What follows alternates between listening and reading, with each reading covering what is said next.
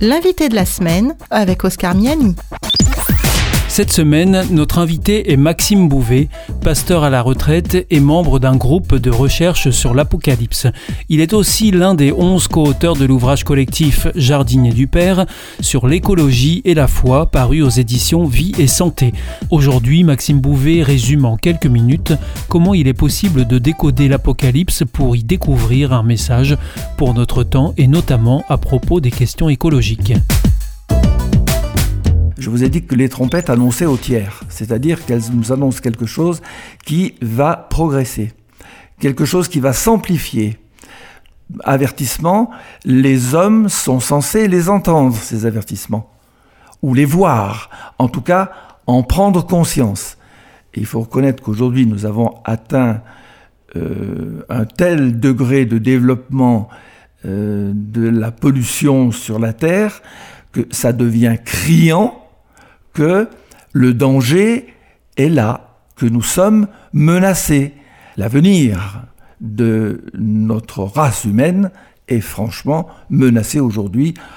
Il y a 40 ans, on vous aurait rayonné quand on disait ces choses. Mais aujourd'hui, c'est vraiment très sérieux. Alors, vous me parlez des plaies. Euh, le sommet des avertissements, ben, c'est justement, on va arriver à une situation telle que les humains vont en pâtir gravement. Et c'est la raison pour laquelle ceux qui ont gardé de l'Apocalypse ces pages-là seulement euh, en ont gardé le souvenir d'un livre qui ne parle que de catastrophes. Mais c'est pas ça du tout. Certains passages nous parlent de ça pour nous avertir, pour que nous ne soyons pas surpris pour que nous comprenions ce que ça veut dire. Il y a un sens à tout ça. Donc en fait, il ne faut pas s'arrêter sur le message catastrophiste de l'Apocalypse, de ce livre.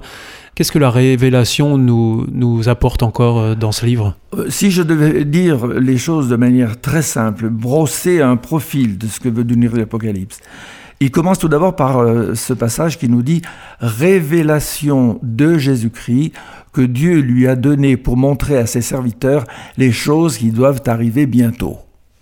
Voilà. Déjà, dès le départ, on nous dit euh, de quoi il s'agit. Qui est derrière ça? À qui est-ce que c'est destiné? Et pour quelle raison? Le Christ, pour ses serviteurs, ceux qui ont choisi, choisi de marcher avec lui, de l'écouter, de le suivre. Et euh, qu'est-ce qu'il annonce? Il annonce un événement majeur, un événement euh, magistral, un événement dont il avait déjà parlé d'ailleurs il y a 2000 ans lorsqu'il était au milieu de nous. Avant la révélation de l'Apocalypse, vous avez par exemple dans l'évangile de Matthieu au chapitre 24 ce passage qu'on appelle le chapitre, euh, ah, j'emploie des mots savants, euh, eschatologique, c'est-à-dire le chapitre qui va parler de l'avenir. Voilà les disciples ont posé cette question à Jésus. Dis-nous, quel sera le signe de ton avènement et de la fin du monde? Et Jésus répond dans tout un chapitre, il fait tout un discours.